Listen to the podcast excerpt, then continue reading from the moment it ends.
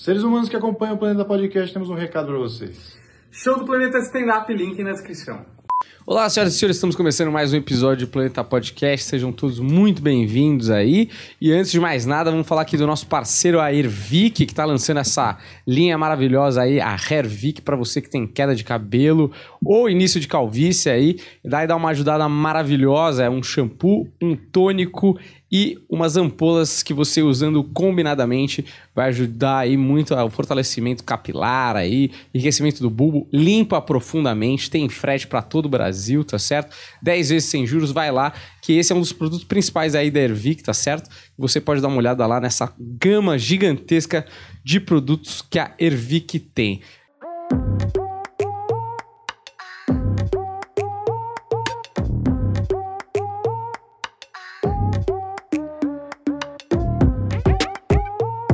Dito isso, vamos também falar da Bloco 7 Cervejaria, que é a cervejaria artesanal maravilhosa aí, com cerveja de todos os tipos, para todos os gostos, também entrega em todo o Brasil. Então dá uma conferida aí que tem QR Code na tela, tá certo? E tem a comunidade do Planeta aí, para você participar na Hotmart, Planeta Secreto. Vai dar uma olhada lá que tem trechos exclusivos das entrevistas, um papo eu, meu e do Humberto sempre rolando por lá, além de produtos e ingressos promocionais de stand-up. E o curso da Vandinha tá rolando aí de Umbanda, Segredos da Umbanda, aí link na descrição. Fica ligeiro que é bom demais, aí o pessoal tem curtido bastante, tá certo? Hoje vamos ter um papo diferente aqui, né, Humberto? Sim, inclusive quando contei aos meus pais, além das lembranças de, de acompanhar o seu trabalho, eles me trouxeram fatos da sua infância. Primeiro, obrigado, Edson, por ter vindo. Primeiro é um prazer estar aqui. Muito obrigado. Maravilha. Imagina, é um prazer. Eu tô empolgado porque eu fiquei, eu fiquei muito feliz em descobrir que você passou sua infância em Santa Cruz do Rio Pardo. Ah, minha, assim, eu passava as férias lá, porque minha família toda é de lá. Então, eu nasci em Santo André, Uhum. em Tinga, e minha família toda, minha mãe meu pai de Santa Cruz do Rio Pardo. Sua família também? Minha família também, passei também toda, todas as férias, eu sempre ia pra lá. É, inclusive, o que meu pai conta é que o Teófilo Cordeiro, que eu acho que é seu avô, Foi. É isso mesmo? Exatamente. Ele tinha um comércio em frente ao comércio do meu pai. Não sei se você vai lembrar, que era o Toninho Baixinho. Ele, ele tinha eu era problema na muito, perna, é, assim. isso- isso- eu já era muito pequeno, eu era muito pequeno para lembrar o nome das pessoas Uhum. que não sejam, que não é a família. que Sim, não, e seja é família. difícil mesmo também, porque era Que um incrível. velhinho lá, né? Então você lembra.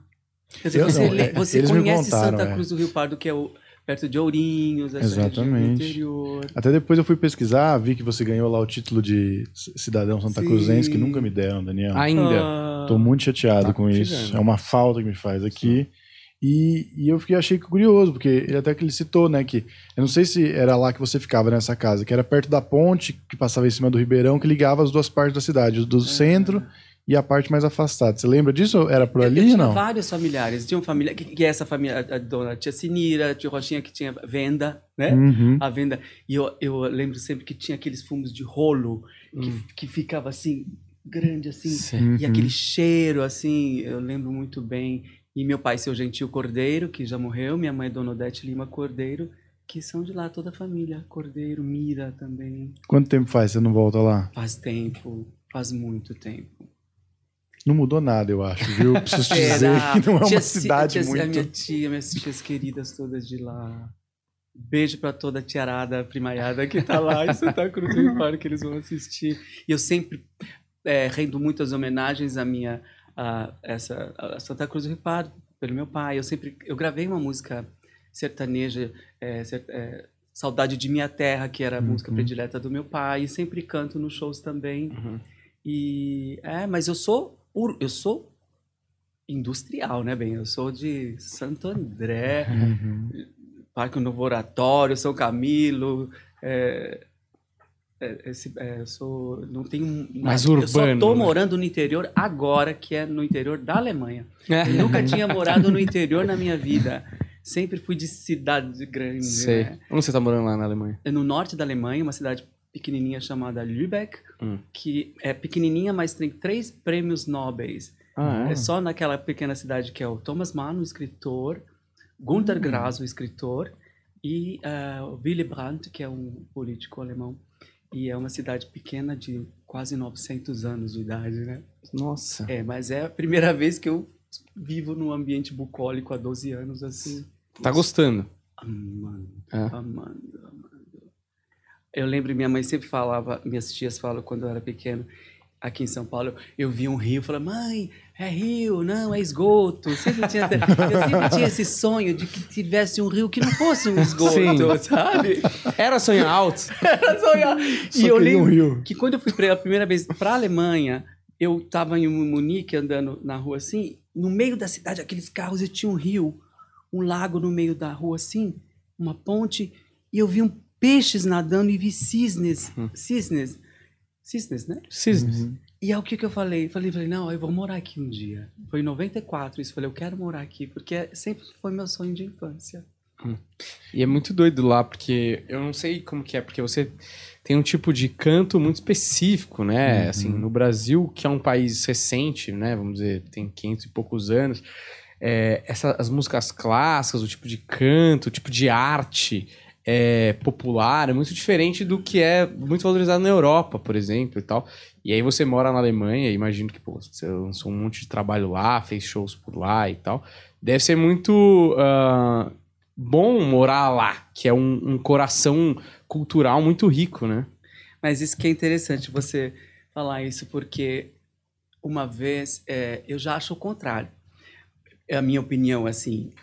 Eu acho que o interessante do- de ser brasileiro e ter nascido aqui e ter começado no Brasil é que aí você tem destaque.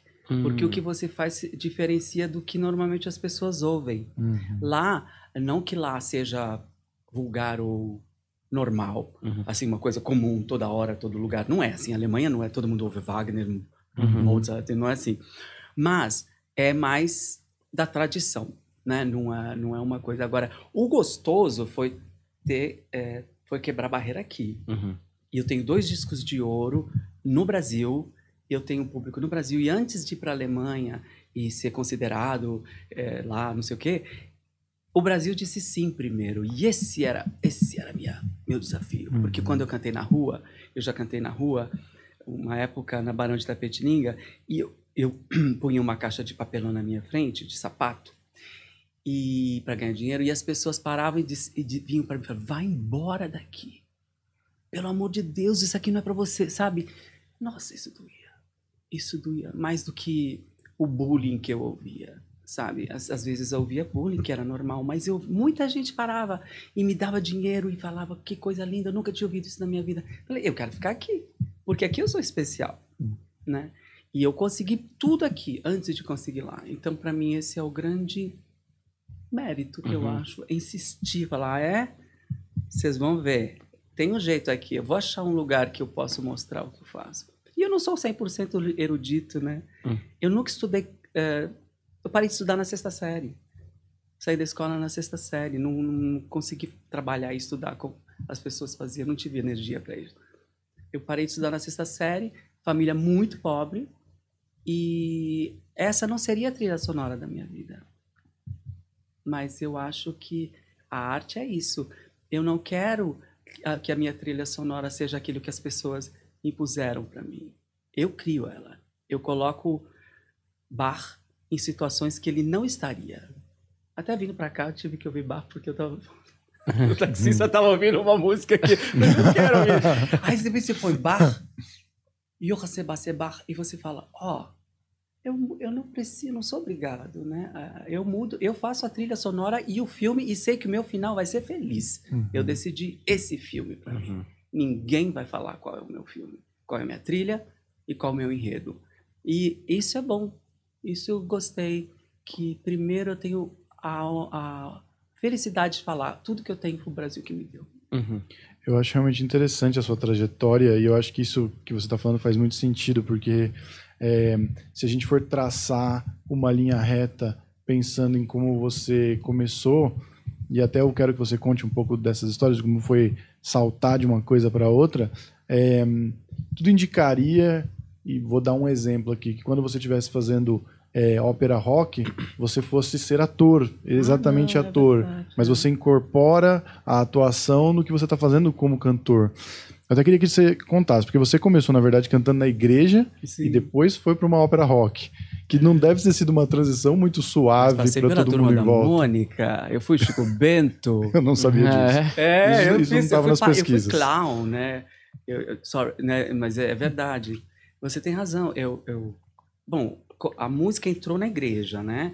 Minha, minha família, minha mãe tentando curar meu pai do alcoolismo, é, foi para uma igreja que prometia que isso poderia acontecer mais fácil, né?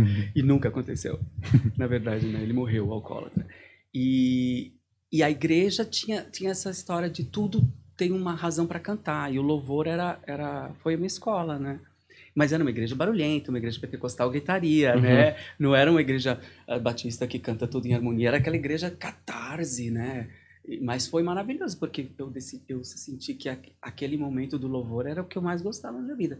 E foi lá que eu exercitei cantar, né? Cantar do meu jeito, imitando as pessoas, eu gostava de imitar. E eu não sabia assoviar como os meninos, né? Eu tenho três irmãs e eu, um menino já gay, eh, queria pertencer àquele grupo que subiava, que Uhum. corria, que fazia. Eu não gostava daquilo. Eu não sabia e eu fazia com a voz. Eu fazia assim, dava um agudo, eles. Ah, eles estavam assim, vai. Ah. Ah, eu era aceito um pouquinho, era a única coisa masculina que eu sabia fazer. Eu odiava futebol, odiava todas essas coisas. E eu tinha essa coisa da voz, eh, uma elas- elasticidade vocal muito grande, de conseguir reproduzir sons que eu ouvia. A igreja. Aí depois saí da igreja, fui, ahm, fui fazer. ah, fiz um teste para trabalhar com a turma da Mônica, aqui no centro de São Paulo, perto. E era um grupo de teatro que eles tinham, aí eu usava aquela máscara. Uhum. E, e, e a gente foi a primeira vez que eu viajei de avião na minha vida. A gente fazia shows pelo Brasil inteiro. Era muito profissional, era muito legal. Aprendi, dançava, fazia mímica. que mais? Mas Aí- você fez teatro no meio do caminho entre a Aí- igreja e o. Aí depois sim, aí depois comecei a ver que teatro era a minha história, eu queria fazer teatro e tudo que envolvesse corpo, assim. E cantar era uma coisa assim que eu fazia, chamava atenção, mas era uma, tipo assim, ai, cala a boca, ai, muito agudo. É, então, de casa até, a até os meus amigos, ai, é, era um canto estranho. Por isso que eu fui cantar na rua, porque a- as- tentava fazer banda de baile e eu, eu assustava por ser tão gay e por ser tão agudo. Minha voz, eu não conseguia encaixar minha voz naqueles hits que tinham do momento, Uhum. entendeu?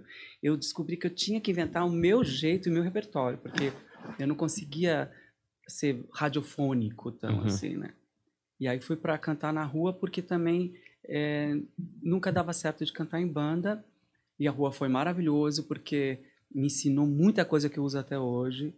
Primeiro, não, não me importar com o que acontece ao meu redor. Né? Eu crio meu mundo, eu tô lá e ninguém me tira daquilo ali. Aí, teatro, fui, aí fui fazendo, fiz teste para uma ópera rock nos anos 80, que era uma ópera rock maravilhosa, que era música composta, tudo novo, né? Composto, eh, tudo inédito. E foi meu primeiro trabalho profissional, assim, eu tinha 17 para 18 anos. Eu lembro disso porque eu tinha que fazer os- aquela coisa do exército, eu falei, meu Deus, se eu entrar nesse exército, eu não vou poder fazer a peça. Então, a única coisa que eu lembro de data, assim, foi que eu Uhum. por isso.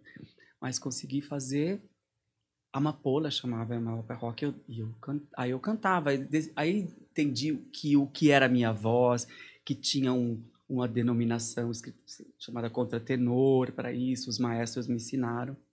E de lá eu fiz outras peças, fiz Hair, um musical, e a última peça que eu fiz ah, naquela época, ainda no começo, no final dos anos 80, eu entrei para o grupo Teatro do Ornitorrinco, com o Cacá José. Aí Uhum. foi minha, meu doutorado em comédia, em, em- em teatro, né?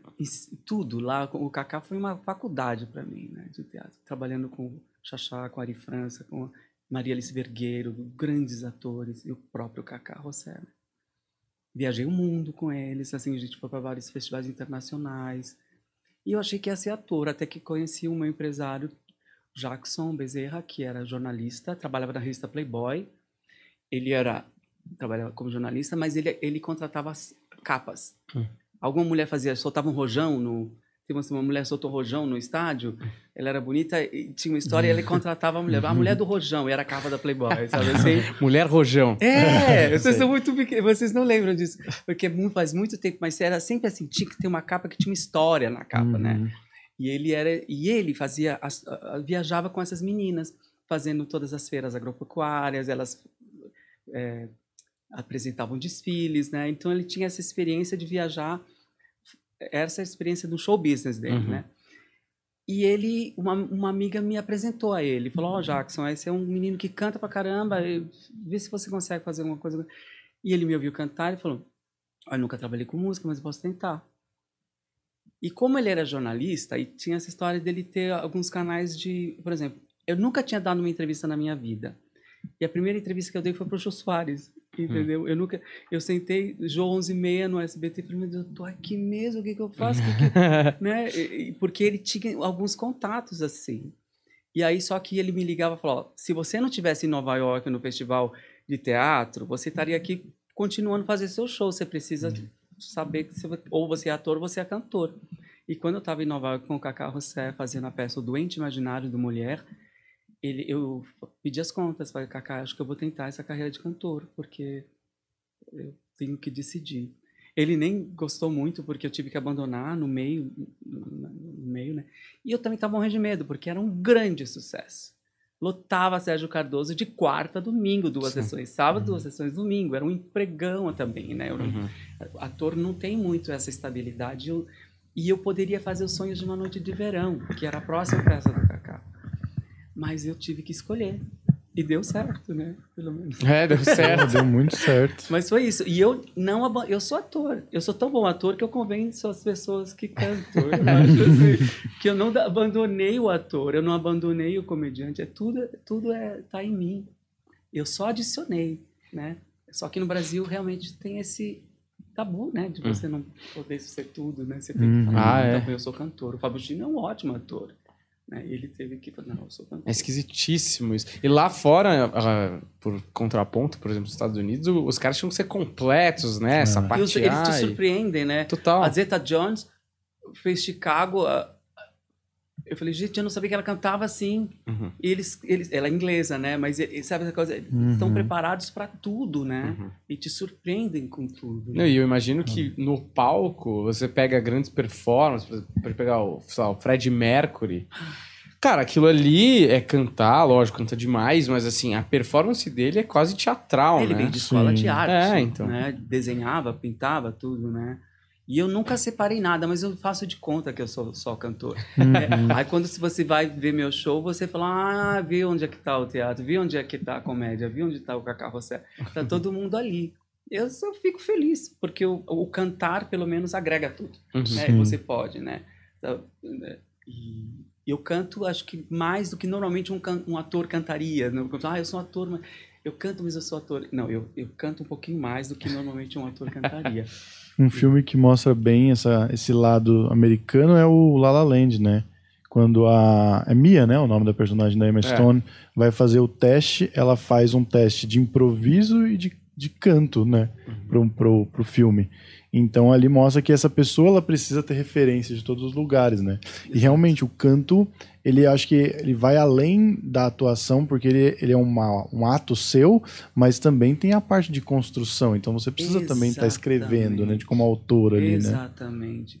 E o meu, a, o meu, a minha aproximação da música é a aproximação de um ator.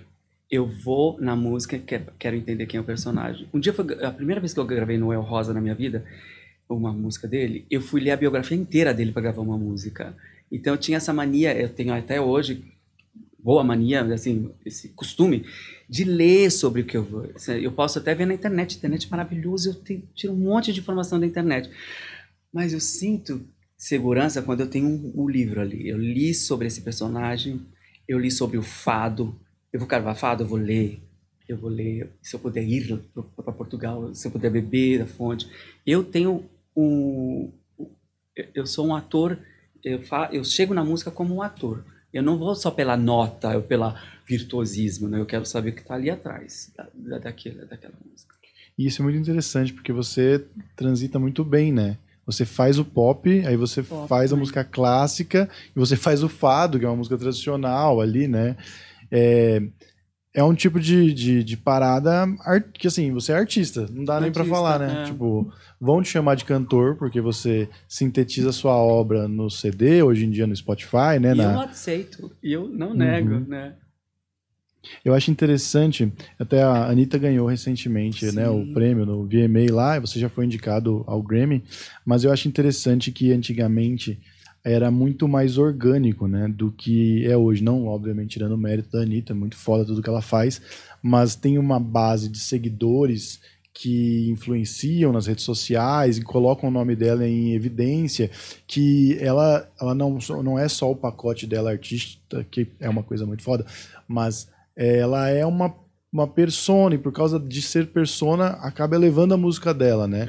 Na sua época era uma parada mais, olha, isso aqui que eu tô entregando como arte, é só isso aqui que me faz chegar até lá, né? É, é. Eu acho.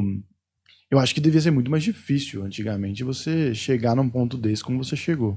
Eu tive. a- eu- eu- tem uma coisa que eu acho interessante para uma pessoa que é ateu como eu, é que é sorte. Eu acredito na sorte. A coisa mais mística que eu posso chegar, da, da- da coisa mais mística que eu posso chegar, é a sorte. Essa coisa inexplicável que você não tem uma receita, não tem uma igreja da sorte, não tem. Mas eu- a minha coisa é, eu tive muita sorte. Eu tive alguns momentos da minha vida que foi quase uma loteria que eu ganhei. No sentido, eu acer- acertei alguns números que, deram, que abriram algumas portas, e uma foi achar o Jackson como empresário, porque ele entendeu que eu tinha que conquistar primeiro um público. Eu comecei a lutar teatros enormes nos anos 90, antes de ter gravadora, o que não era normal na época Hum. para um cantor.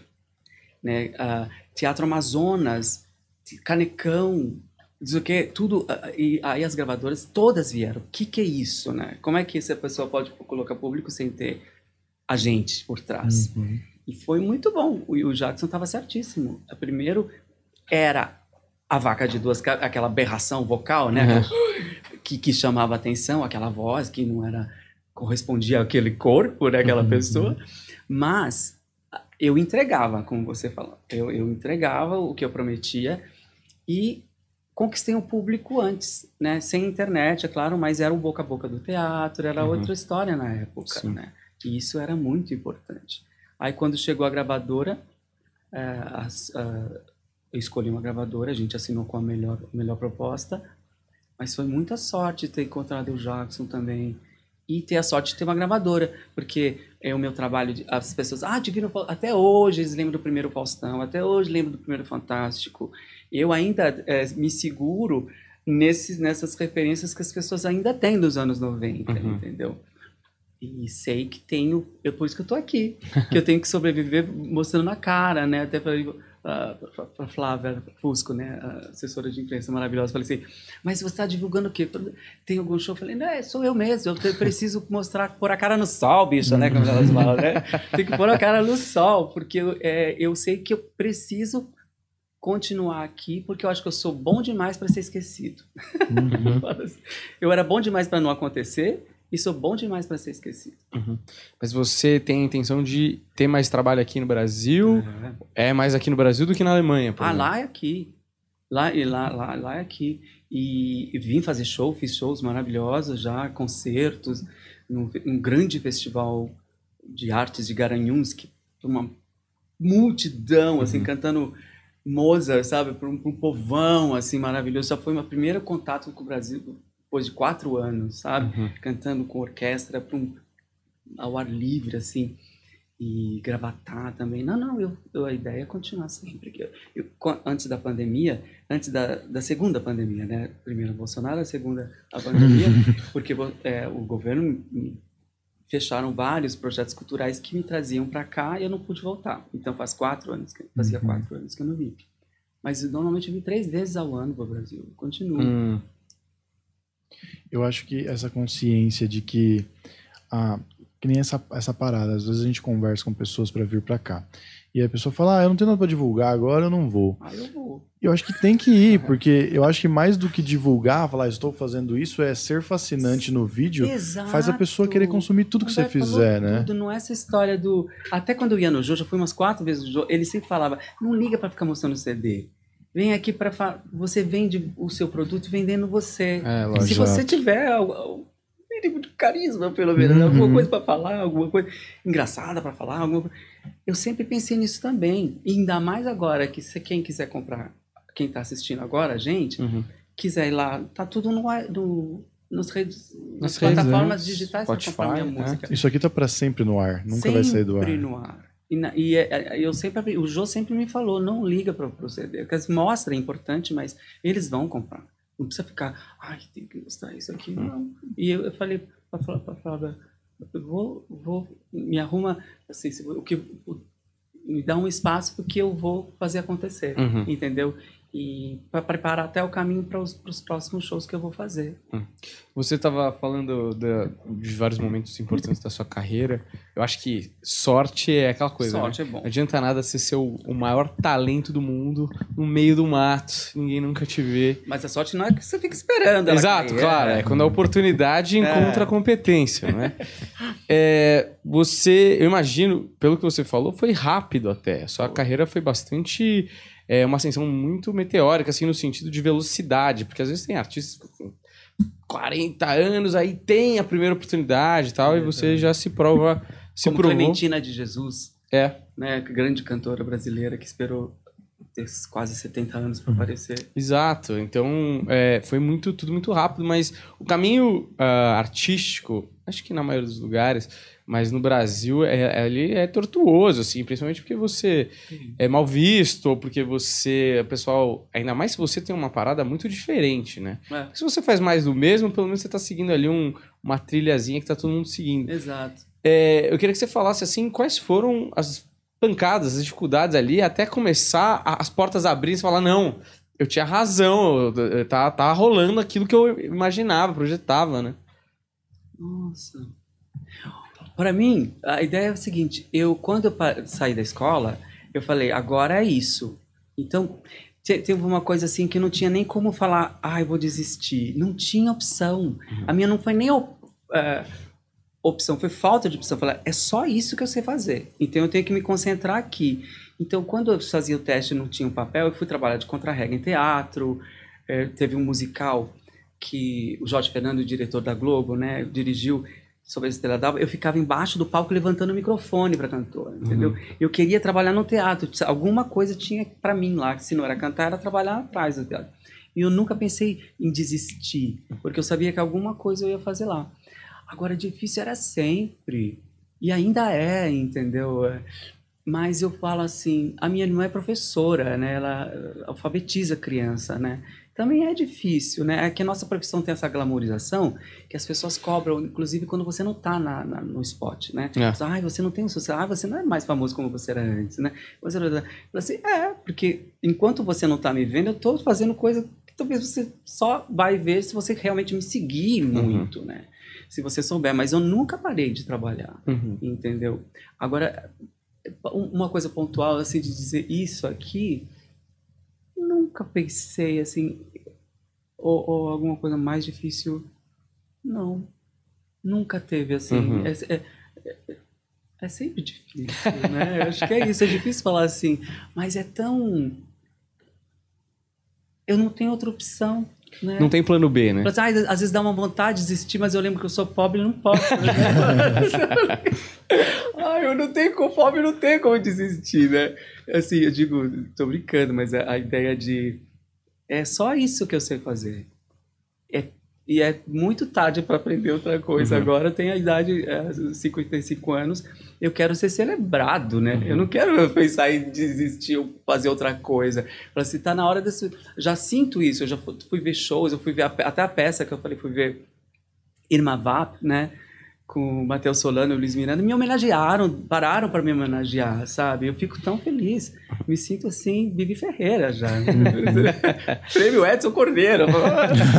Não, eu tô brincando, é claro. Eu, tô brincando e falando a verdade ao mesmo tempo. Eu acho que eu já tô sentindo muito legal esse carinho das pessoas que ainda se lembram de mim. Fala assim, você tem um momento na minha vida que você foi importante. Se eu já tenho isso e um momento da vida dos seus pais, de saberem da minha história, eu já tô feliz. Já, já lucrei com isso, entendeu? E isso me faz continuar. Eu fico pensando, quando você. Você fala que tem uma dose de sorte, mas eu acho que de alguma forma você fez algum planejamento, inclusive artístico, no- não no sentido de só estratégia de marketing. É, mas também na construção do seu ato em diversos momentos. Então teve a construção do seu ato saindo da ópera rock, que você já tinha viajado, consumido um monte de coisa, para o seu trabalho autoral, onde você ia escolher as músicas que você ia cantar, como você ia se apresentar, de, de que maneira você ia se comportar, e depois também, quando você foi para uma carreira internacional, imagino que você teve que repensar isso para que, como que eu faço a minha música chegar nas pessoas? Como é que foi esse processo criativo em, nesses diferentes momentos? É interessante, né? Porque um dia eu vi das, a Zizi Posse falou, é, adoro a Zizi Posse, ela falou, no Brasil, é, sucesso é, é um acidente. Aqui a gente não tem essa coisa americana de as coisas são feitas meio em laboratório, meio em laboratório, assim, né? Que as coisas têm. Né? Como você falou, essa coisa de marketing é absolutamente intuitivo. Uhum. Absolutamente intuitivo. E às vezes dá. Mara... São grandes desastres. Né? Às vezes você faz coisas que você acha que vai dar certo e não. E dá tudo errado. E algumas que dão muito certo. Agora. É, nunca pensei, sabe? Porque, inclusive, quando eu penso que o que eu canto até hoje, quando eu vou para Viena, exemplo, o último show que eu fiz antes de vir cá em Viena, são coisas que eu ainda guardo da rua. Que ainda, coisas que eu já cantava na rua e tô, continuo cantando. Não, nunca tive essa, essa, essa coisa de como é que eu empacoto isso para dar certo. Nunca. E eu acho que eu também fui contratado pela Sony naquela época porque era a época que estava surgindo Marisa Monte, Adriana Calcanhoto, e, e aí quando viram um, um outro pessoas chegando, eles tinham que pegar, eles, eu tinha uma grande geladeira me esperando. E eu tive a sorte de uma música que eu gravei cair nas graças de uma agência de publicidade e ser propaganda de um carro. Hum. E essa, esse carro estava patrocinando a Copa do Mundo naquele ano. Então essa propaganda entrou em tudo. Só que eu não estava na propaganda, só minha voz. E o Jackson, que é um jornalista, falou: a gente tem que agora mostrar que é você que está cantando. Mas era tipo um jingle? Jingle. Ah, era um jingle. De um carro, um cadete, né? Um carro Sei. daquela época. Era Mozart, que você estava cantando Yeah, Mozart. Sim, exato, Mozart, uma área da. Eu cantava uma área da flauta mágica de Mozart, muito aguda, e o Jackson falou: agora a gente tem que trabalhar com a assessoria de imprensa para mostrar que você que é você. E certas pessoas falam: eu te vi naquele comercial, eu não estou no Ah, comercial. doido. Foi tão bem feito, né? Só que foi uma grande sorte, foi muito, porque eu acho que eu já estava lá na Sony para não estar na, na Polygram, entendeu? Para não estar na Warner. Tirar da concorrência. Exato. E fiz um. Eles. E foi um contrato milionário, assim, um contrato maravilhoso que me dava a liberdade de fazer tudo. Tinha uma orquestra na, num estúdio, aqueles, aquela fase da, da- das gravadoras, antes das- da pirataria, que você tinha tu- tudo se você conseguisse chegar lá. Uhum. Só que eu fiz um disco de luxo sem saber aonde eu ia chegar. Eu cantava duas músicas em alemão sem saber para onde eu iria. Se eu ia fazer show em Osasco. eu não sabia para onde iria essa- esse, esse disco. E deu, deu certo. Deu certo porque também foi sorte. E agregado ao talento e ao não esperar essa sorte bater na porta. Né? A gente pôs a cara na... Tem que mostrar quem é você, entendeu? Mas eu eh, nunca teve uma programação. Eu até gostaria que tivesse tido, acho que poderia ter sido muito mais poderoso. Porque no final da minha relação com o meu empresário, depois de ter feito os discos de dance music, eu fui. Eu era tipo um Pablo Vittar dos anos 90 naquela época. Era a única bicha dando pinta na época, era eu, né? Cantando dance music com dois garotos fortes, backing vocals fortões do meu lado. Era uma revolução. Os câmeras nem sabiam como focalizar. Eu lembro que eu chegava na- nos programas de televisão, falei, eles estavam acostumados de ir para para cada Pérez, né? Aí chegou eu com os bof, eles, oh Deus, como é que a gente faz isso, né? Eles não sabiam nem como focalizar a gente. Era novíssimo na época. E por que eu tô falando isso? Ah, assim, aí quando isso também foi passando, o- eu tive que ouvir, ah, agora não dá certo porque você é gay. Eu vi isso do, do próprio empresário. Falei, falei, "Ué, como assim? Ser gay não dá certo? É, você não poder... Fala assim, então Elton John... por quê? É. Então, RuPaul, né, essa história... Aí começou a pensar pequeno para mim. Falar, ah, então não posso ficar aqui mais.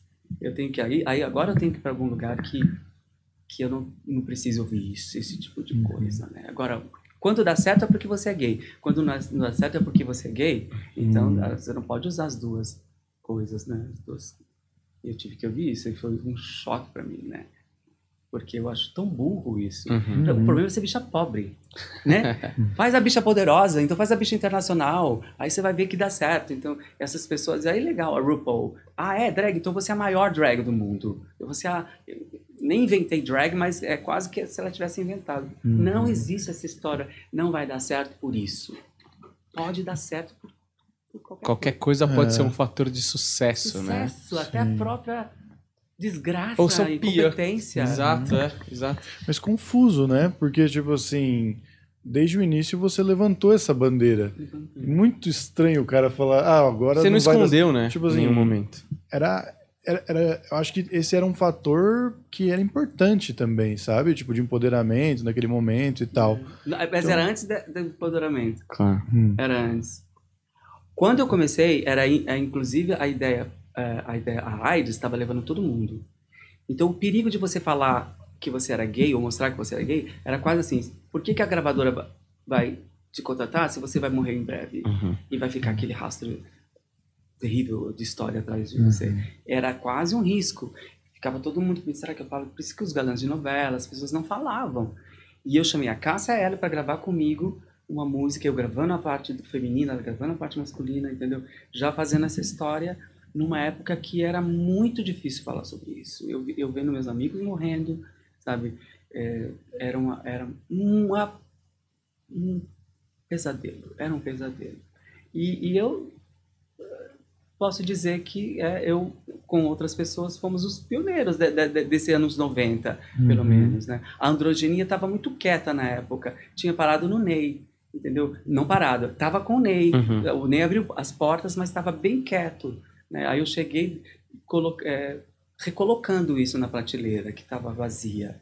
Tinha um um lugar para mim ali também, para brincar com essa, com essa androgenia, com essa coisa sexual também. assim. Que é meio revolucionário, né? Principalmente para aquela época pré-internet, ah, que nem você falou, né? Que o HIV tava rolando. Inclusive, eu tava assistindo um documentário ontem de uma trupe de comédia canadense e que um dos caras era, era gay, é gay.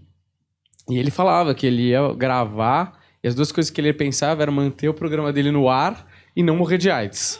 Eram as duas únicas coisas que ele Exato. tinha na cabeça dele, É. porque o resto. é, e eles foram muito revolucionários, que é o The Kids in the Hall, que é um programa de sketch canadense, né? E ele. E, e é muito doido, assim, porque você vê que eles levaram essa temática pra sketch de comédia. Porque ele fala, cara, eu não consegui escrever nada que não fosse isso. Era a única realidade que eu tinha. Eu precisava escrever sobre a AIDS e jogar na televisão. Naquela época era um negócio muito louco. E você, por exemplo, fazer essa canção com a Cássia Eller, vocês trocando né, os papéis de quem fazia a voz, é, que seria do masculino, feminino, imagino que seria uma coisa tão grande quanto, assim, no sentido de que mostra uma determinada fluidez numa época que nem se discutia Fluidez, isso, né? Exatamente. Fluidez, essa, essa troca de. é, e, e vamos lembrar também, gente, que a gente é do país que já te- aconteceu uma coisa chamada Croquettes, que era um grupo dos anos. é, começo dos anos 70, que todos se vestiam de mulher, entendeu? E saíram, saíam por aí fazendo ah, talentosíssimos. Tinha Lenny Dale, que era um, um americano que veio para o Brasil e, e formou esse grupo antes, né? Quer dizer, tem, tem pessoas que já faziam e eu sempre gosto de prestar homenagem a quem veio antes. Sempre gostei, entendeu? Sempre falei, tem gente que veio antes, que abriu a porta para mim. Nós, contratenores, nós não binários ou andrógenos como eu, é, pairamos né, tranquilamente à sombra desse grande Ney Mato Grosso que, que, que abriu portas para todo mundo. A gente tem que falar com essas pessoas, render homenagem sempre a elas. Uhum. Eu tava fuçando no seu canal e aí eu vi você contando. Tinha, na verdade, tinham três momentos ali e um outro momento que eu tava pesquisando sobre você e encontrei uma notícia. Então tem o, o primeiro momento e foi, foi interessante ver os três vídeos, né, os, os dois vídeos e mais a notícia na sequência. Porque tem primeiro você contando a história do programa Livre, da, da plateia homofóbica. Depois você conta a história do programa da Xuxa, onde você diz exatamente isso que você falou pra gente, da, sobre essa revolução onde a galera não sabia nem como filmar o que estava acontecendo ali. E depois é, a situação de você se posicionando em relação ao, ao que estavam tentando cancelar, a Pablo Vittar, e você é, diz que a comunidade precisava ser mais unida e deixar de pequenas rusgas, pequenas frescuras. E muito interessante que a galera é, tá ali esperando você dizer alguma coisa, é, desde né, de que vem assistindo você se posicionar, primeiro artisticamente e agora é, é, falando diretamente. Eu queria que você fizesse algum paralelo pensando em como você enxerga esses três momentos, assim, e, e também fazendo um paralelo se é diferente lá fora de, de como a comunidade se comporta, se é diferente do que acontece aqui no Brasil. Interessante. Então vamos por ordem. Uma bagunça é muito, é essa muito, pergunta, Não, não, mas né? eu- eu- é muito importante que você está levantando, porque só para resumir, né? Porque para você ver como era difícil, é, como é bom que as coisas estejam mudando, que essa turma está vindo agora, porque eu fui fazer um programa livre e não me avisaram que a plateia era só de meninos, né? E o Jackson, meu empresário, não estava em São Paulo e eu falei para ele, "Ih, só tem menino na plateia. Era para gravar o programa, não era ao vivo. E ele, o Jackson falou, não faz. Você tá louco? Não, eu falei, não mas eu já tô aqui, agora tá todo mundo aqui, a banda, todo é, Edson, não sei não. Ele, ele, como heterossexual, sabia que isso talvez não fosse dar certo. E eu cheguei lá e comecei, tava falando com o Serginho assim, aí eu lembro que eu cruzei a perna assim, e todo mundo, uh, uh, já, já levei um coió, né, que a gente Hum. fala, já levei um, ai, Ih, vai ser difícil. Aí quando eu comecei a cantar, a plateia inteira virou de costas pra mim. E aí foi terrível, terrível, porque aí acabou o, prog- acabou o programa, assim, a gente fez a performance, saí, eles pediram mil desculpas, a gente pediu mil desculpas, me deram um programa depois só pra mim, né, só eu, o programa inteiro, e... Bom, foi isso, muito difícil, né, aí eu postei isso e teve uma pessoa que escreveu um comentário dizendo: Eu estava nesse dia, eu era adolescente, eu virei as costas para você e também não nos avisaram o que, iria acontecer no show no dia. E antes de você entrar, ainda convi- convidaram umas mulheres trans para falar sobre isso. A gente já estava assim de saco cheio. Aí de repente entra você. Quer dizer, foi toda uma, uma coisa que aconteceu antes para isso acontecer, mas não justifica. Uhum, né? Foi sim. traumatizante, foi terrível. Ah, aí Pablo Vittar, né? Aí passa, né? Corta no filme, né? Esse momento que a gente vive agora. Quando chega uma drag queen, né, pela primeira vez fazendo um trabalho de, como esse, pioneira da forma dela, ah, comecei a receber comentários, ai, falando mal dela, me comparando, falando isso, tentando, me, sabe, me colocar contra ela. E eu falei, para agora, né? Eu não vou entrar nessa, nessa, nessa história. Eu sou, eu abraço, eu quero que mais é que mude, gente, para que, que, que a cena mude, que as pessoas venham. Eu não tenho esse tipo de coisa mesmo. E, e acho importantíssimo o trabalho da, da Pablo, né? Depois você pode não gostar da música, eu não preciso é, ouvir, é, achar que é a minha música favorita, mas eu sei da importância que, que tem. E eu acho, para mim, a Pablo Vittar, ela é até muito mais interessante no discurso do que na, na música para mim. A música não é a minha música predileta, mas é o discurso que ela traz. E isso, isso vai faz, já está fazendo com que as coisas mudem, né? E qual foi a outra coisa? O, aí o episódio justamente do show da Xuxa, né? Porque, de Ah. certa forma, é, existe uma, uma curva de evolução nisso tudo, mas ainda poderia ser melhor, né? As pessoas podiam é, se unir realmente, Unir. entender o que todo mundo sentiu junto e tal. E eu tô derrubando a Ervic aqui. Agora tá tudo bem. Eu acho, e eu sou, e se depender de mim, meu amor, vai ter só, só vou dar, eu vou dar as mãos a todas, entendeu? Porque é maravilhoso você sentir que não tá sozinho. A gente não tá fazendo isso para fazer sozinho. Uma revolução você não faz sozinho. Uhum. Tem que unir e a gente tem que parar com isso. Eu quero ver, eu quero ver é, a diversidade na política, na música, em todos os lugares. Eu vou, eu tô aqui pra eu não sou dessas bichas velhas, cansadas. Ai, meu tempo era só viado. Agora tem todo esse alfabeto. É, tem que ter alfabeto. Porque teve um tempo que nem viado tinha, gente. Não podia nem falar viado. Entendeu? A gente pode falar. Teve gente que pagou um preço caro para ter essa mudança. Eu sou pela mudança. E se tiver que a- a- a colocar mais letras, aí se- que sejam bem-vindas. Essas pessoas sempre existiram. Elas só precisavam ser identificadas e falar: eu estou aqui e eu quero estar sendo representado. Eu não sou dessas. Eu quero. Eu sou aquariano, não sei, eu não entendo nada de signo, mas dizem que é isso. Eu sou futurista. eu quero futuro, eu quero olhar para frente, eu não quero parar, entendeu?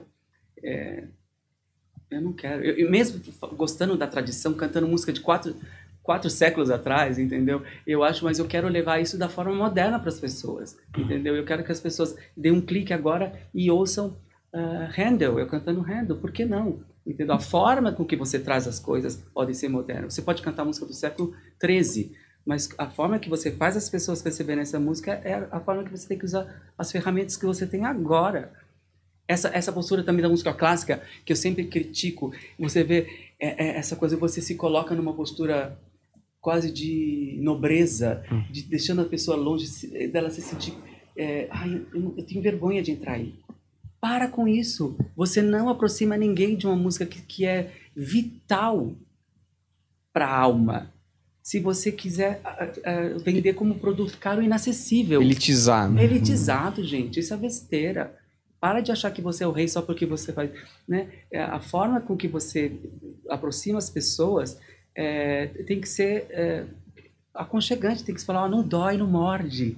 Vem ver como é bonito. Entendeu? Eu sempre pensei nisso. Eu não gosto dessa postura arrogante para esse tipo de coisa também. Porque essa música mudou minha vida. Ainda muda. Mudou agora no táxi de novo, entendeu? Mudou tudo. É, é importante, não é importante porque é difícil, é, é, é de outro, é de estrangeiro. Não, a gente tem aqui também, tem Vila Lobos, entendeu? Que tem que ser compreendido, tem que ser, tem que se aproximar das pessoas.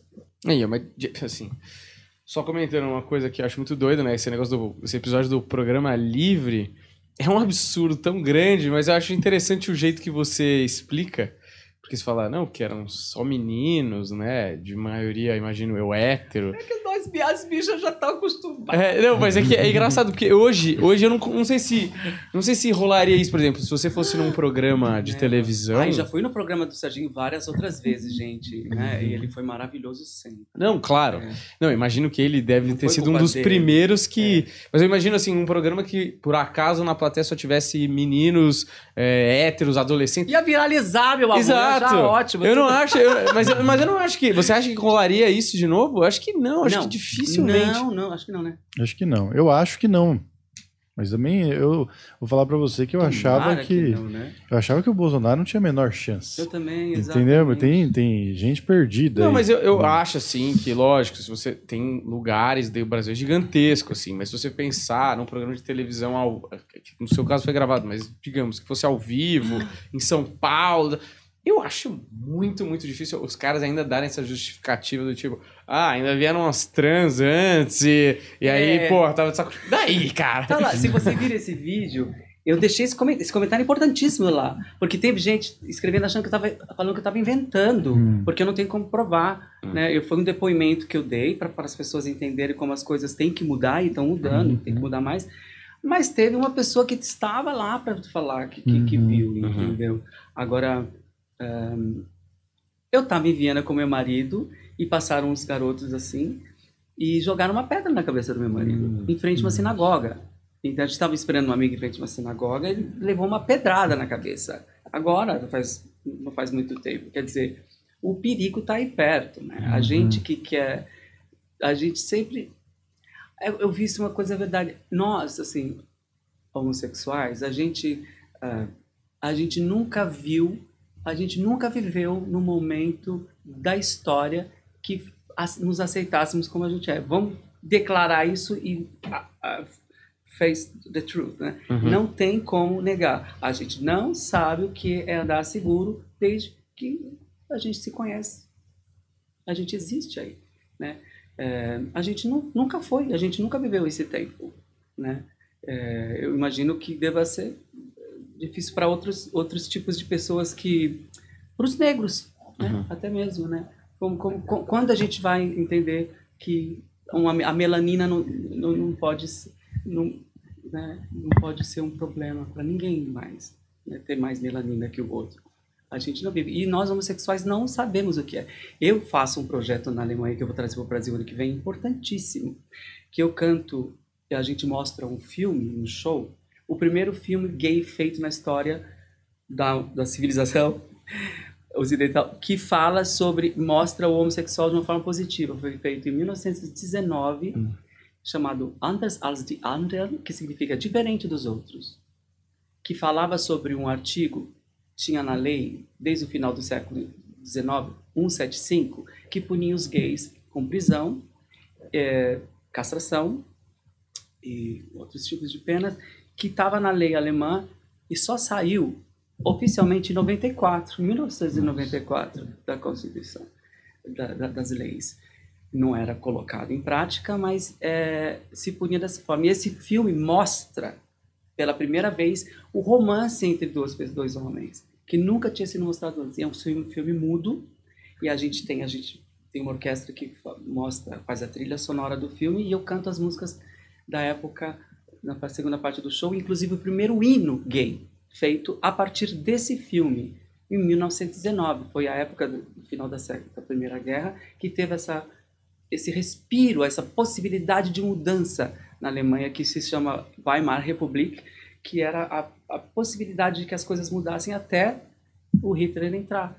Aí colocaram a lei em prática novamente, proibiram o filme, o filme foi, foram todas as cópias destru, destruídas e a única que sobrou foi uma cópia que foi mandada para a Ucrânia em 1926, que, que sobreviveu e foi restaurado agora na Califórnia, e a gente mostra esse filme. Maravilhoso. Então é um, uma arqueologia, né? um, um, uma história eh, importante como a arqueologia do cinema e da história da LGBT do mundo, né? Importante para o mundo inteiro. Tem mais de 100 anos. É, e eu vou mostrar aqui no Brasil ano que vem. A gente vai fazer shows para mostrar isso. Vai ser a primeira vez que esse filme é mostrado na América Latina. Vai ser aqui. Que bom. Mas já, já tem alguma coisa, algum evento? Já tem quase. Já tá, tá, tá ali já quase. tá em negociação. Tá. Bem legal, bem legal. Vai ser grandioso. Boa, maravilha. Espero que lote, porque é um negócio necessário, É, né? é. E, e aí, só pra voltar naquele temática que você estava falando de é, como a música clássica mudou sua vida, né? Hum. Ah, eu acho muito louco, assim, uma vez eu, eu lembro que eu fui estudar as músicas do Chico Buarque, Saltimbancos e tal, e, e aí eles estavam mostrando, agora eu não vou lembrar exatamente que música que era. que mudou, mudou a minha vida também. É? Muda tudo. Muda Porque aí você vê o primeiro quão genial tinha que ser o cara que compunha essas músicas clássicas, é, Mozart, Beethoven, Wagner, todos eles eram tão geniais e tinham um conhecimento tão amplo de música que eles influenciam tudo assim de, de maneiras diferentes, claro, e às vezes até mesmo sem o músico perceber. Mas o Chico Buarque tem uma música que é, eu acho que é uma das músicas principais do Saltimbancos, eu sempre falo disso, que é uma música que todos os bichos lá cantam juntos e cada um tem uma parte e depois eles cantam juntos para mostrar justamente a união, né? E aí vem de uma música clássica que vai instrumento por instrumento e depois eles se juntam, eu não vou lembrar qual é a música clássica, obviamente. E aí você fala, cara, acho que o Buarque bebeu aqui, nessa fonte, tá? você vê que um sofisticado era a parada. Referência, né? Referência É, total, é. assim. É uma... E você fala, será que Chico Buarque ouve música? Ouve pra caramba, manja demais. E. Ópera outros- do Malandro é Brecht, Ah. que é um compositor inspirado em Brecht. Ou nas tragédias gregas. Sim, é, é um- é um, é um cara é um absurdo, É. né? E também eu vejo muitas é, ações sociais é, com crianças de comunidade, por exemplo, tocando violino, tocando instrumentos que são mais Paraisópolis. é, né? Exatamente, né? E que vão tocar em, em Sala São Paulo e tudo mais. E isso também eu acho que é um, é um lugar, assim, sabe? Que não só para ouvir pode mudar a sua, sua vida, como tocar ou como cantar. E aí é uma gama gigantesca de possibilidades que as pessoas precisam ser expostas, né? Por exemplo, eu. Ser exposta. Não é? Exato, ter acesso, ser Exato. expostas. Ser expostas é maravilhoso, porque é até a ideia de que é, fatalmente você vai ter na escola ou algum lugar um contato. Uhum. Ser Exatamente. exposta foi a melhor expressão. É. É, e eu acho que ainda tá muito segregado, né? Nesse É. sentido. Eu, eu sinto, na verdade, agora viajando assim, eu sinto que na escola do Brasil, aí, qualquer, da pública, particular, existe é, muito. Por exemplo, eu fui ver assim, alguém tocar violino perto de mim muito depois. Eu fui, é, sei lá, ver, sei lá, fazer um salto em distância uma vez. Muito. Quer dizer. E assim, eu tô falando salto em distância porque assim, cada um tem uma aptidão, né? É. E, e seus caminhos vão ser achados, mas você só acha seu caminho se você trombar com ele, né? Trombar com ele. Então eu acho que é. Exatamente. Não é? é? Porque vivendo a vida que eu vivia, né, uma vida difícil, pobre, fala assim, eu não quero achar que isso é, é, é isso aqui só, né? E a música, Chico Buarque, Edith Piaf, Billy Holiday, Dalva de Oliveira, me apresentaram o mundo, né? Uh, Molière, né? Uhum. Os, os, os autores, os livros, né? Simone de Beauvoir, entendeu? Os livros que eu ia ler, fala assim, me apresentaram um mundo que eu falo assim, não, existe mais que isso, porque acho que tudo acaba quando você não dá a chance de alguém sonhar. Parece óbvio, romântico, etéreo. Não é. A, a- a possibilidade de alguém vi- eh, ter contato, ser exposto a algo maior e melhor do que a vida que ela leva, pode mudar tudo. Uhum. Faz a diferença. Fala assim, isso aqui que querem reservar para mim não é o que eu, aonde eu quero ficar. Não é, não é mesmo. E eu insisti e consegui. De repente eu estava cantando em lugares que eu via nos catálogos dos, dos LPs que eu tava, Uhum. que eu tinha colecionado. Entendeu? Eu estava lá no teatro em Viena cantando naquele teatro. Porque é, é, a, a, a possibilidade de sonhar, gente, muda tudo. Né? E eu, eu acho interessante isso, porque a gente tem que mudar isso. Uhum. A gente tem que, que, que mudar. E a gente tem isso aqui, vocês têm esse espaço aqui, né? Que, que a gente pode tentar mudar alguma coisa. A gente tem um quadro aqui no programa que chama Pra Quem Você Tira o Capacete, que é um quadro muito novo, que a gente teve aquele Raul Gil, ele copiou a gente. Ele, que a questão da viagem no tempo é uma coisa que a gente não explica ainda, mas ele fez isso com o negócio de chapéu lá. Mas antes eu queria pontuar algumas curiosidades também que eu achei aqui, que tem histórias muito boas, que estão só no seu canal, não, não tem entrevistas. Que eu acho, inclusive, que esse é o primeiro podcast que está te entrevistando, né? Primeiro Podcast, podcast? é, Sim, né? primeiro podcast. Então eu acho que seria muito válido a gente contar essas histórias. Como, por exemplo, a história que você contou no Jô, que você cantou para um ladrão, que inclusive passamos por isso e você não tinha uma nota para me dar. Não, né, mas eu Daniel? quis contar uma piada, não deu tempo. É, não tinha muito tempo para piada, mas você cantou pro ladrão para tentar fugir do assalto. Foi.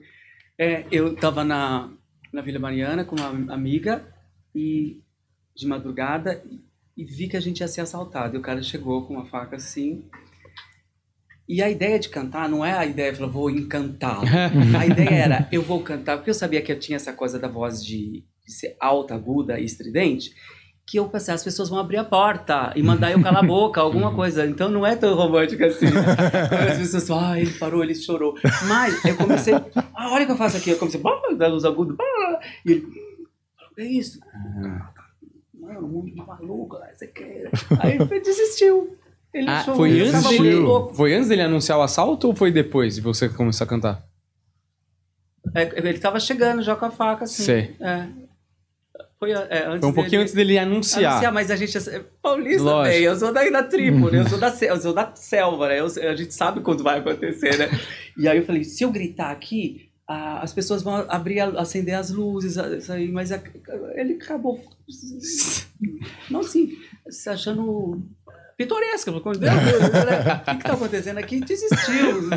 mudou de ideia, entendeu? Mas me salvou, não salvou, né? Vou assaltar alguém mais quieto, talvez, É. né? Assaltar alguém mais.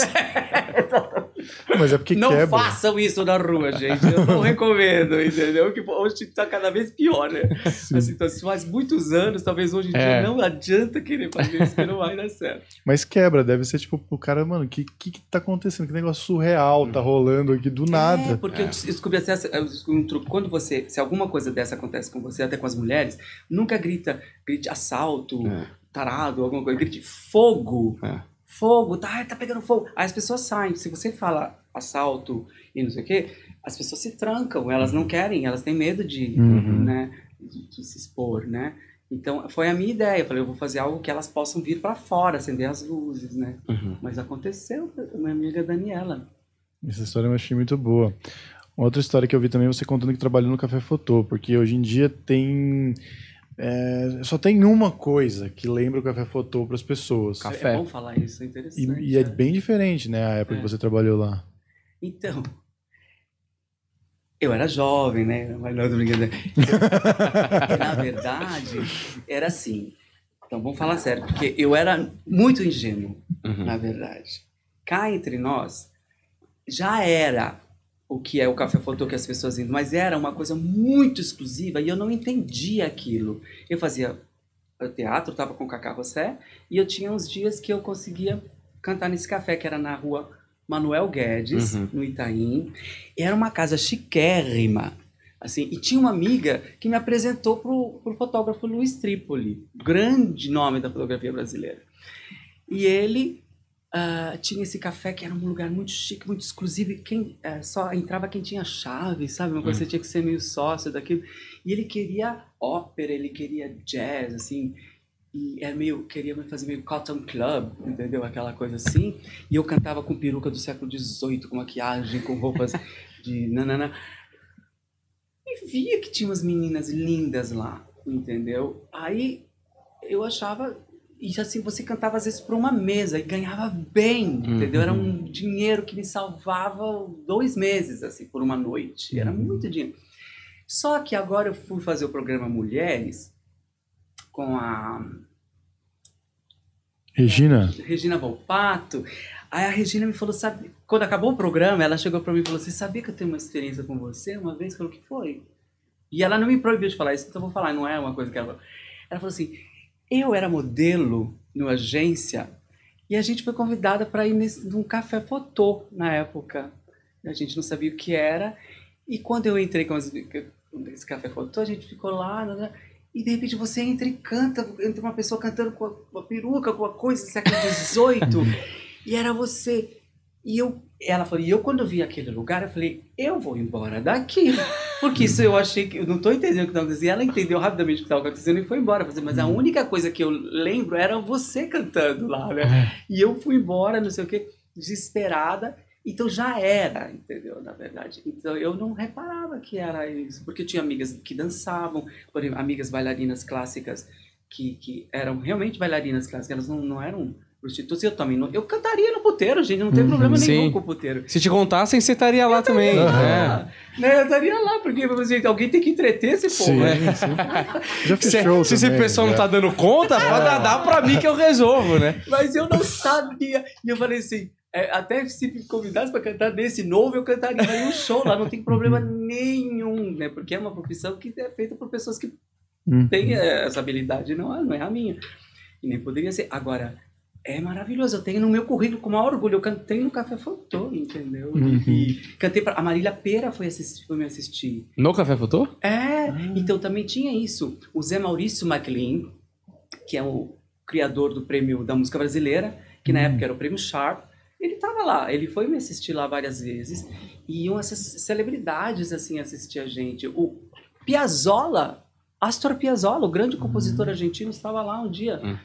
E a, o Zé Maurício MacLean me viu cantar lá e ele falou assim, ó, eu vou dar uma festa pro Tom Jobim na minha casa e gostaria que você cantasse. Falei, gente, essas gigs, essas- esses trabalhos, jobs que apareciam assim, Uhum. shopping, né? Tipo assim. Aí fui eu cantar na casa do Zé Maurício. Entrei pela cozinha, saí pela cozinha, mas eu fui e cantei pro Tom Jobim. E ele falou assim, Edson, eh, até hoje ele fala, eu fui ver um show que ele, ele apresenta, né? O Por Acaso, é um projeto dele, chama de Por Acaso, com a Cida Moreira cantando. E ele falou assim, foi a primeira vez que eu vi o Tom Jobim chorar. Foi quando você cantou. E eu não lembrava disso, né? Ele me lembrou, o Tom Jobim chorou ouvindo você cantar na minha casa. E, e o Zé até hoje fala assim, ah, você cantou na minha casa, não sei o quê, por causa do Café Faltou. Pô, que doido, ele não vai falar com você? Não, porque eu era, não era o, né, o nome, né? Eu era um menino que cantava lá no Café Fotô, entendeu? E eu, ele, eu era a atração que ele queria mostrar para as pessoas, né? Sim. Assim, ó, e foi muito generoso da parte do Zé Maurício, porque ele falou assim, esse menino tem, as pessoas precisam ouvir. O Zé me deu uma chance maravilhosa, mas minha vida não mudou a partir daqui. Sim, né? claro. Ralei muito depois, mas foi uma honra para mim cantar pro, pro Tom Jobim, né? E depois... Ainda mais fazer ele chorar, né? É, Porque esse, esse cara ouviu todo mundo, né? É, é. E eu nunca tive contato com o Tom Jobim depois disso, né? E... Mas é, menino, a gente começa a vasculhar, né? E ver Nem lembrava, né? faz pra sobreviver. né? De café fotô a é um negócio... Não, Plateia. foi maravilhoso. E de certa forma te, te, te dá essas referências também, que depois vão, elas vão explodir no palco, Vão. na música e tudo mais, né? Quando eu contei em Montreux pela primeira vez, festival, vou te contar essa história que tem a ver com você. Eu fui cantar no Festival de Montreux pela minha primeira turnê europeia como cantor, né? E Montreux, para mim, tinha aquela imagem da Elis Regina cantando em Montreux com o Hermeto Pascoal e tava morrendo de medo de estar ali, né? Eu sempre achei que era tudo maior que eu. Eu, eh, tive que trabalhar muito minha, minha autoestima, Uhum. coisas assim que eu sempre achava que era uma... E o Ney Mato Grosso estava lá também, ele ia fazer show. E eu falei, Ney, eu tô morrendo de medo. Montreux, esse lugar importante. Ele- Aí o Ney, tão tranquilo, chegou comigo. Você já cantou em Osasco? Uhum. Eu falei, ah, já cantei. Faz de conta que é Osasco. É a mesma coisa, só precisa mudar essa coisa da tua cabeça que é algum lugar que, que, que é maior que você. E deu certo. Até hoje, quando eu tô com medo de alguma coisa, eu falei, ah, Osasco. Eu Todo show é Osasco agora. para de ter medo do lugar, do teatro, da, da coisa, né? Faz assim, se sinta em casa, Osasco. Eu tenho, né, meus parentes moram em Osasco também, entendeu? Minha parte da minha família mora em Osasco, o irmão da minha mãe. E é isso, sinta-se à vontade, para, é só mudar essa, essa coisa, porque o lugar não pode te engolir, o teatro não pode ser maior que você, né? Você que faz o lugar acontecer. Isso a rua me ensinou. A rua tinha essa história de eu crio a minha ribalta. Aqui é- a- a- agora mudou porque eu tô aqui. Quem Uhum. faz a coisa mudar sou eu. Se eu for pensar o lugar que eu tô ali, eu não vou cantar o que eu quero cantar. Uhum. Então você faz, você tem que ter o poder de mudar essa coisa. Até o contrário, não pense que é maior que você, que não pode te engolir, né? O público não pode sentir isso. É, eu gosto muito de uma frase de um comediante chamado Steven Wright, que aí ele foi fazer uma apresentação para Ele era um comediante de Boston que fazia num restaurante chinês para, sei lá, 80 pessoas. E aí ele foi fazer um festival, assim, ele deu uma estourada rápida, ele foi fazer um festival para 5 mil pessoas, né? E aí um repórter perguntou para ele, ué, como que é, né? Tipo, você tava ali para 80 pessoas, agora para 5 mil pessoas. Aí ele respondeu, você sabe nadar?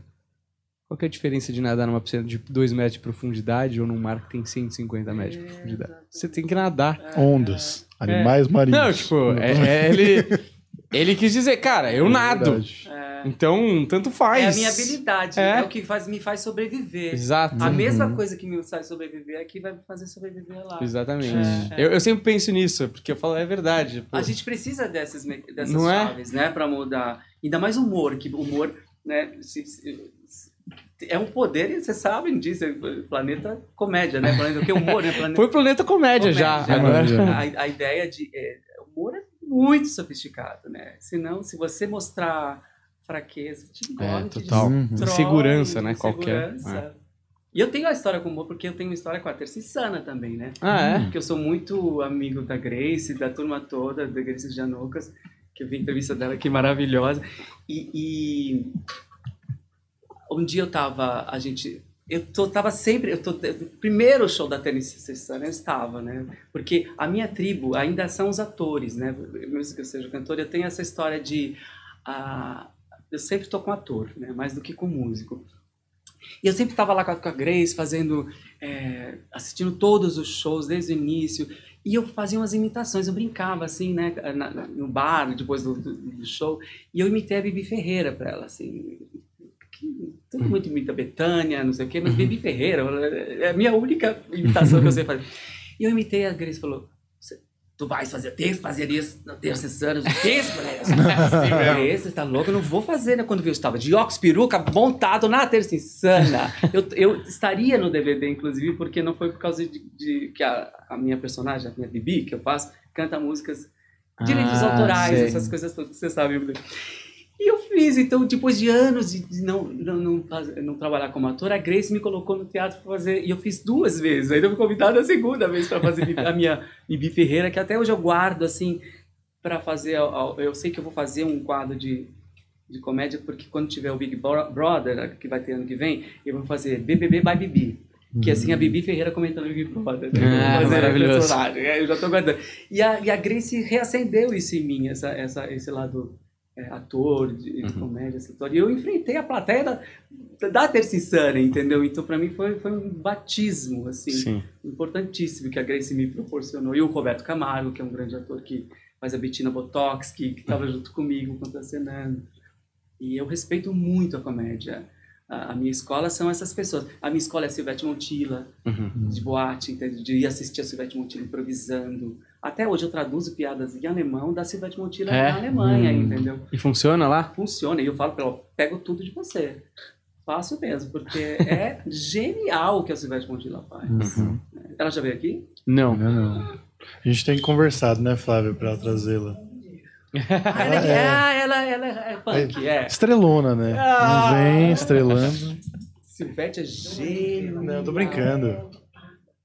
Mas vamos conseguir, nós vamos conseguir. Flavinha Assim. atrás. Flavinha atrás. Vamos pro nosso quadro para quem você tira o capacete, Ah, o quadro capacete. exclusivo, que basicamente a gente vai mostrar aqui pessoas com quem você conviveu na, na sua história e você pode contar uma história, um episódio que marcou de repente. Ah, vai lá, Juliana, coloca lá. É, pode ir na ordem, pode na ordem. Tem, tem alguns que a gente já citou, mas eu acho que talvez tenham histórias mais específicas. É, você fica livre do que você lembrar da pessoa, que você uma história, alguma Olha coisa. ela, seu, seu bom colar Chanel. Chanel. Hebe, maravilhosa. Então, desde o início da minha carreira, a Hebe sempre me recebeu no programa dela. Eu lembro que ela vinha e me beijava a garganta, assim.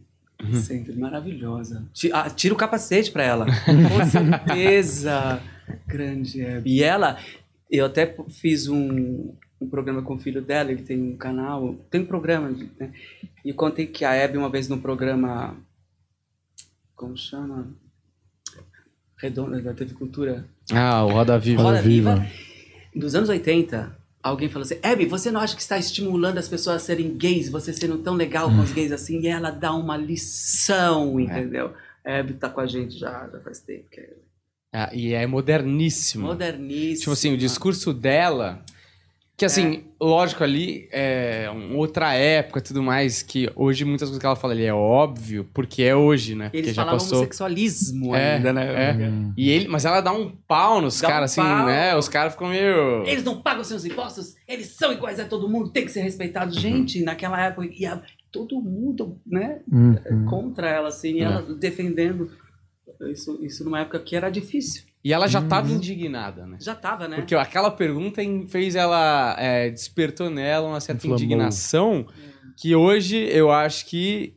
Porra, te- se alguém faz uma pergunta dessa, eu ficaria indignado, É, assim. é. E ali não, ainda não era uma coisa de se indignar, né? Não, não. Era pra virar piada pra todo mundo. É, ficar E era uma ali. pergunta meio óbvia, assim, tipo, meio. Você não tá estimulando É. Cara, a serem surreal, gays? né? Surreal. Bizarro, bizarro. Grande Hebe, tira todos os capacetes pra ela. Vai pra próxima, Juliana.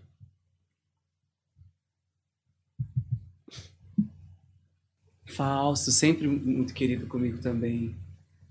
Quase me matava com o ar-condicionado lá no programa dele, né? Que um desafio cantar no programa dele. Ainda quero ir no programa dele. Não tem problema, a gente se, se agasalha e vai, mas. Vai de esquimó. É, mas ele é maravilhoso, sempre foi muito querido comigo. E falam que ele é muito generoso, né? Generoso sempre. Não, tira o capacete pra ele. Mas esses programas você geralmente vai e não é todo apresentador que tem um tempo ali pra trocar uma ideia com você, imagina. Ah, ele foi querido sempre Foi? comigo, é. E essa coisa do tiozão fazendo piada com as coisas, a gente tem que entender o humor dele também, né? E, e eu, eu já fui no programa dele quando era o primeiro, primeiro programa, Flavinha, como chama? É, Perdidos na Noite. Perdidos na Noite. Eu fui divulgar teatro lá. Antes de ser cantor solo, assim, entendeu? E, nossa, era maravilhoso. É, era um caos. Tá, né? Gente, não, sempre querido. E ele tem tem referência, ele gosta de ouvir coisa boa. Uhum. Ele gosta de, de ouvir coisas que saiam do padrão, porque eu sei que eu tava lá porque a Sony Music também Uhum. tava por trás, eu sei que também isso ajudou, né? Não é fácil chegar lá. Agora, ele identificava a, a diferença, a qualidade, ele ficava feliz, falava que bom poder variar e mostrar alguma coisa diferente pro público. Sim. Vai lá pro próximo, Juliana. Gente, né? A Cássia é interessante, Cássia Heller, porque eu, eu entendo muito de voz, eu tenho um bom ouvido, é, não sei o quê. A primeira vez, um dia eu tava no carro, um amigo ligou o rádio no, no carro, e eu falei, nossa, que é esse cara? Né? Aí quando acabou a música, mudaram as estações, nada mudou. Eu falei, gente, é uma mulher. Então isso me deu aquele, aquele choque que talvez as pessoas sentissem quando me ouviam, entendeu? o, o contrário. Eu falei, danado, olha, me pegou. Eu nunca imaginei que, que seria uma mulher. Fiquei encantado, não só por, pela androginia, mas pela qualidade, né? Uhum. E ela era muito tímida, né? Eu tive alguns shows a gente já fez juntos, contatos, e a Cássia, ela, ela não gostava de ensaiar, porque ela se expunha demais. Falava, ah, não ensaio, eu não preciso ensaiar, não, eu faço, que ela tinha vergonha de, de se expor, Uhum. de expor a alguma coisa que não desse certo, mas só dava certo. É, né? A Cássia só dava certo. É, um, é uma perda terrível, né? Tira todos os Você falou uma coisa que me despertou uma curiosidade. Que, que voz brasileira de qualquer época você gosta muito, assim? Posso falar de uma atual? Claro, pode falar quem você quiser. Olha, um dos cantores que mais me encanta no momento é o Ayrton Montarroios. Hum. É um cantor pernambucano. Ele até teve no The Voice, ah, alguns The Voice que teve na Globo. Gente, Ayrton Montarroios, ele traz essa, ele continua a tradição que, que, que de uma certa forma teria parado na bossa nova, que é essa suavidade, essa musicalidade da bossa nova e é um bálsamo para os ouvidos. Uhum. Ayrton Montarroios, vão atrás de descobrir quem é esse cantor se você ainda não conhece, porque ele é muito jovem e está trazendo essa essa musicalidade de volta que a gente Uhum. precisa, da bossa nova, da música suave. Talvez ele esteja chegando aqui agora. Vai receber com muito carinho. O problema é que a nossa equipe é um pouco limitada. Então eu peguei aqui a, a foto do Ayrton Montarroios, muito jovem, inclusive, ele parece que tem 12 anos de Parece idade. ele é assim não é? mesmo, é. Eu ia mandar agora, vou mandar agora pro Juliano botar na tela, mas aí o Juliano foi Ah. atender o interfone e complicou tudo aqui. Mas... E o Ayrton, gente, é necessário que uma pessoa dessa seja ouvida e tenha espaço. Ele tem espaço, ele tem um fã-clube enorme, ele faz shows lotados. Porque essa história também, gente, vocês são prova de... Tem um mundo, a, a inteligência acima da mídia, né? Uhum. Um público que está... Que, que, que chega até a gente pela internet, pelas coisas. E o Ayrton tem um público lindo, né? Ele é um cantor que para mim é o que, que mais me impressionou nesses Ah. últimos tempos. Que bom que ainda tem, né? Você viu que eu Tem. Mandei o Juliano, o Juliano tá saindo mesmo, né? Que eu mandei, fiz todo esse discurso, tá lá, de braço cruzado. Não botou Ayrton Montarroio, não vamos ter Ayrton Montarroio na nossa tela hoje, porque o Juliano dorme, Não, pelo vai amor de Deus. Ayrton, a gente espera, porque Ayrton é, inter- é, é importante que no seja meu? visto. Não, põe, põe o próximo. Aí depois no final a gente fecha com Ayrton Fecha com Ayrton. Montarroio. Vou esperar que você Aí. acorde. Ai, Nani. Nani, maravilhosa, gente. E eu, então, com essa coisa da pandemia, né? Eu fiz umas lives, né? Eu Uhum. pude fugir da live. E adorei, porque a Nani fez uma live comigo e tão maravilhosa. E eu sempre celebro eh, quando pessoas né, como a Nani, tão talentosa e, e- e que teve um não tão grande, né? Já, já chegou com um não. Né? Quando você chega assim, né, sendo uma mulher trans, que, que ela transgride as regras do que reservaram para uma mulher trans no Brasil, né? E vence e abre caminho para todas as outras. Falar, é possível, né? Aquela história do é possível sonhar, sonhar é importante.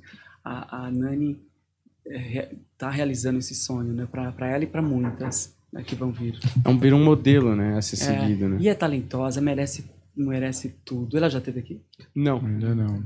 A gente já dividiu camarim com Isso ela. foi a bicha que veio shows. aqui, né? Olha, mas não foi por falta de convite, hein? A Nani é mulher trans, mas não foi por falta de convite, eu acho. Né? Não, a gente, puxa, chama muito. A Nani a gente chamou várias vezes. E como a Nani fala, a gente é limpinha, né, gente? Não tem problema, né? E a Nani é aquela pessoa, a gente faz, fez vários shows com ela já. Ah, é verdade. que ela né? tem um poder de, de, de encantar mesmo, de.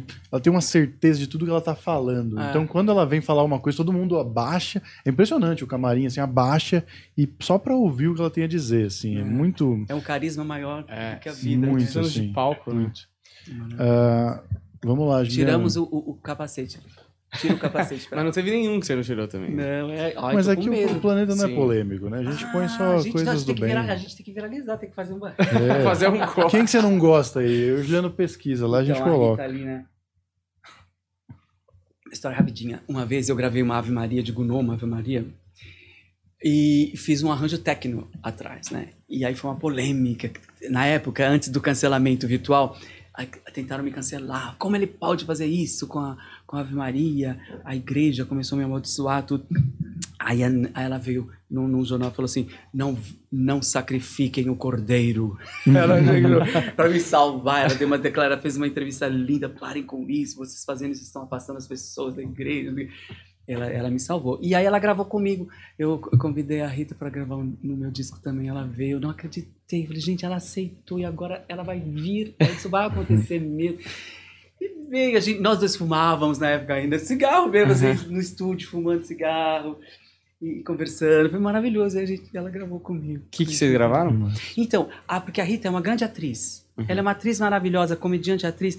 E eu sabendo disso, eu sempre falei, ela, ela precisa ser mais aproveitada como atriz. Então a gente fez tipo uma novela de rádio, uma, uma- a gente pegou uma música do, do Menudo, Não Se Uhum. Reprima, uma boy band. dos- dos- e aí a gente fez uma novela, assim, eu era como dois personagens narrando uma história absurda, como ator, assim, ela, Uhum. ela fez essa faixa Não Se Reprima comigo, porque ela tem um personagem que ela faz uma senhora, uma velha assim, uma senhora estranha, reacionária de direita, maravilhosa.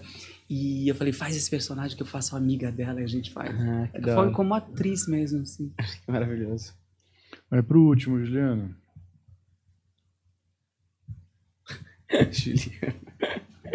Ah, o. Clodovil. Clodovil me trancou no banheiro.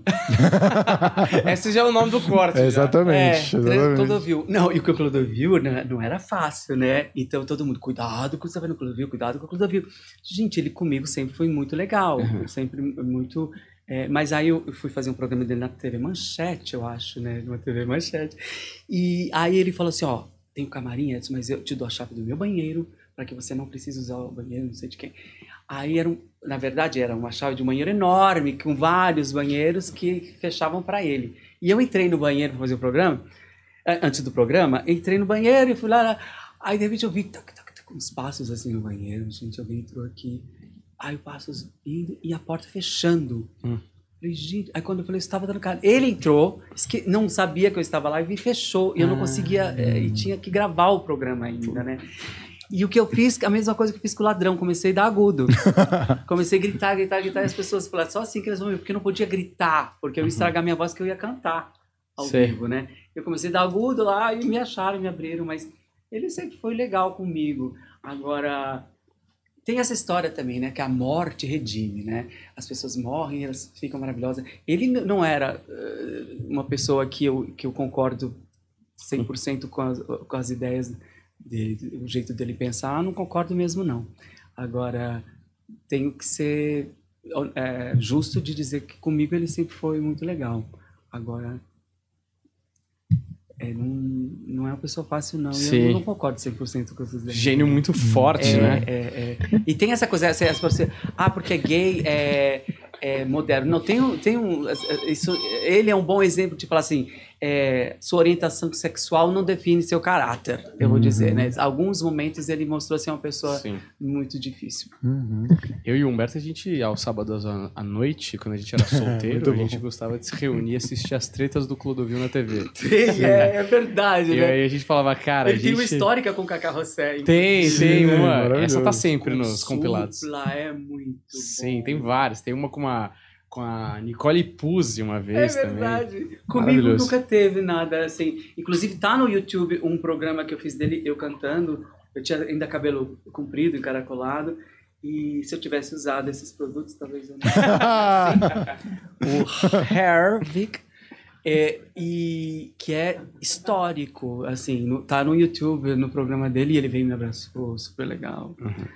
Mas você tem que abraçar, já fica de olho. É. Assim, né, Gabriel? Fica esperta, né, Gabriel? Perigosa, né? Era perigosa. E aí, você quer colocar o Ah, montador? Isso, vamos Monta fechar com ele aqui na tela, né? Pra... Ayrton Montarroio, gente, esse cantor é genial. Busquem, ele tá sempre fazendo show aqui. Por, ele mora em São Paulo, ele é de Pernambuco. E eu acho lindo isso, como uma pessoa dessa na- navega contra a correnteza, fazendo alguma, algo completamente diferente do que as pessoas estão esperando, entendeu?